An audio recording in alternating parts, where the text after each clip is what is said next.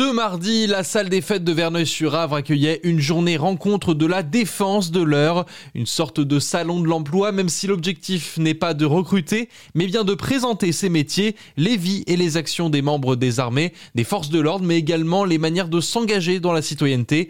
Et à l'origine de ces rencontres, le lieutenant-colonel du Fayet de la Tour, le délégué militaire adjoint de l'heure. L'objectif, en fait, c'est de venir en contact des jeunes là où ils sont, et donc vraiment d'aller dans, les territoires et d'essayer de couvrir tout le département on en fait quasiment un par mois pour leur permettre eux de rencontrer les professionnels du monde de la défense, de la sécurité euh, et, le monde associatif.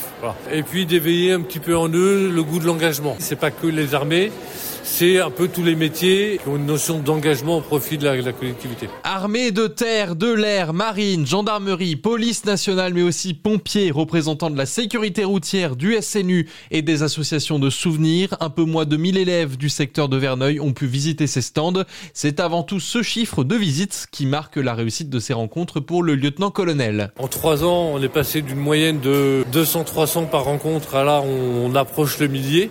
Donc ça montre qu'il y a vrai, un vrai intérêt à la fois de la part des élèves, mais aussi évidemment des enseignants et des communes. Et puis euh, c'est les, retours qu'on a des questions qu'ils posent. Voilà, nos, nos, partenaires nous disent ah ouais ouais on a eu des questions intéressantes, ils sont curieux. Il y a vraiment cette possibilité d'échange individuel euh, entre les professionnels et, et, les jeunes. Les rencontres de la défense de l'heure font le tour du département. Les prochaines auront lieu à Val-de-Reuil le 22 février, avant Bernay en mars, puis Évreux et les Andelys en avril.